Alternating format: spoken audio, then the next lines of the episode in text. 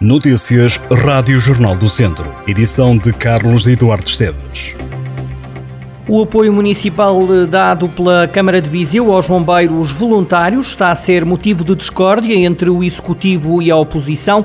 Tudo porque o apoio especificado no protocolo assinado entre a autarquia e a Associação Humanitária dos Bombeiros Voluntários de Viseu diminuiu de 75 mil euros concedidos aos bombeiros no ano passado para 40 mil este ano. Os socialistas fizeram as contas e alegam que, como o protocolo é feito há dois anos, os bombeiros voluntários de Viseu perdem no total 70 mil euros, 35 mil euros por cada ano e por isso justificaram o voto contra o documento de apoio à Associação Humanitária. Números que o Presidente da Câmara de Viseu rejeita. Diz Fernando Ruas que o apoio aos bombeiros voluntários de Viseu não pode ser apenas visto na ajuda protocolar.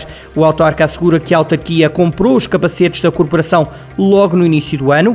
Já o antigo candidato do PS à Câmara de Viseu, João Azevedo, entende que a autarquia fez cortes na educação, na água, na proteção civil e nos bombeiros voluntários. O vereador socialista diz que o executivo liderado por Ruas está a optar por um desinvestimento nas pessoas e nas instituições. O presidente da Associação Humanitária dos Bombeiros Voluntários de Viseu, à Rádio Jornal do Centro, nega que o apoio prestado pela Câmara de Viseu aos bombeiros voluntários tenha diminuído.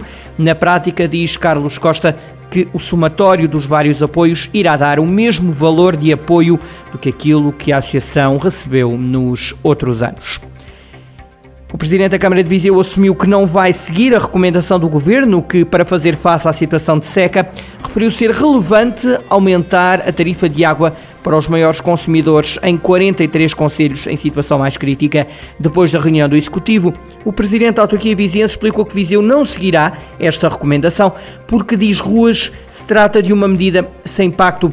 O autarca insistiu na questão das barragens e deixou a garantia de que mal começa a chover em quantidade suficiente, reabrirá as piscinas do Fontelo. Ora, os vereadores do PS no Executivo votaram contra a medida tomada pelo Presidente da Câmara e pelo Executivo Camarário de antecipar o término do desconto de 20% nos consumos domésticos alusivos à água e ao saneamento, que até agora estavam a ser aplicados aos clientes da Águas de Viseu, inseridos nos três primeiros escalões, como medida de apoio no âmbito da pandemia Covid-19.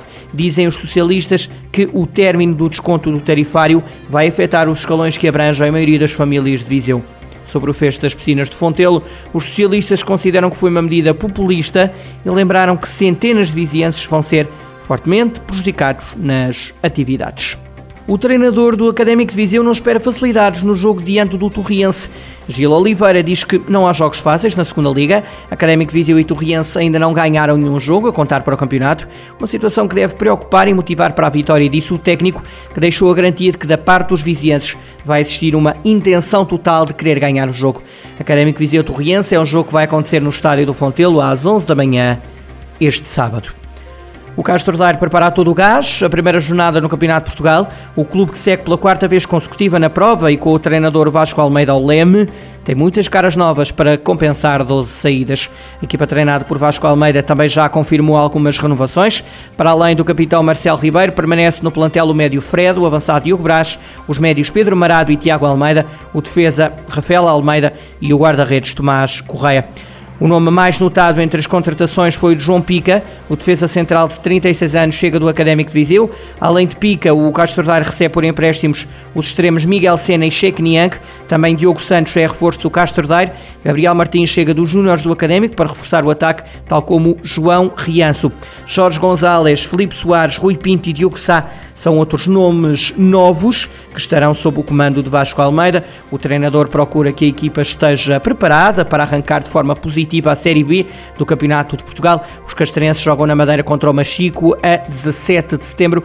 Todos os detalhes para ler em Jornal do Centro pt. O Constálica Rally está de volta e nos dias 17 e 18 de setembro os motores vão fazer-se ouvir nos Conselhos de Vozela e pela primeira vez em Viseu. O evento esportivo vai já na nona edição, tem este ano no itinerário Viseu e a Feira de São Mateus e traz de volta a mítica super especial noturna em Vozela. O Constálica Rally Vozela e Viseu vai contar com cerca de 50 participantes.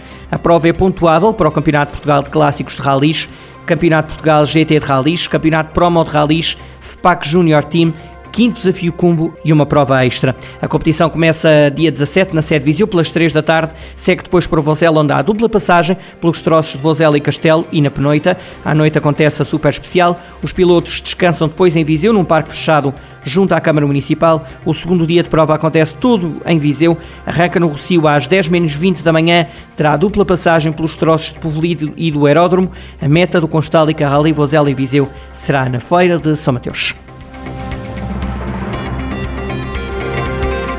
Estas e outras notícias em jornaldocentro.pt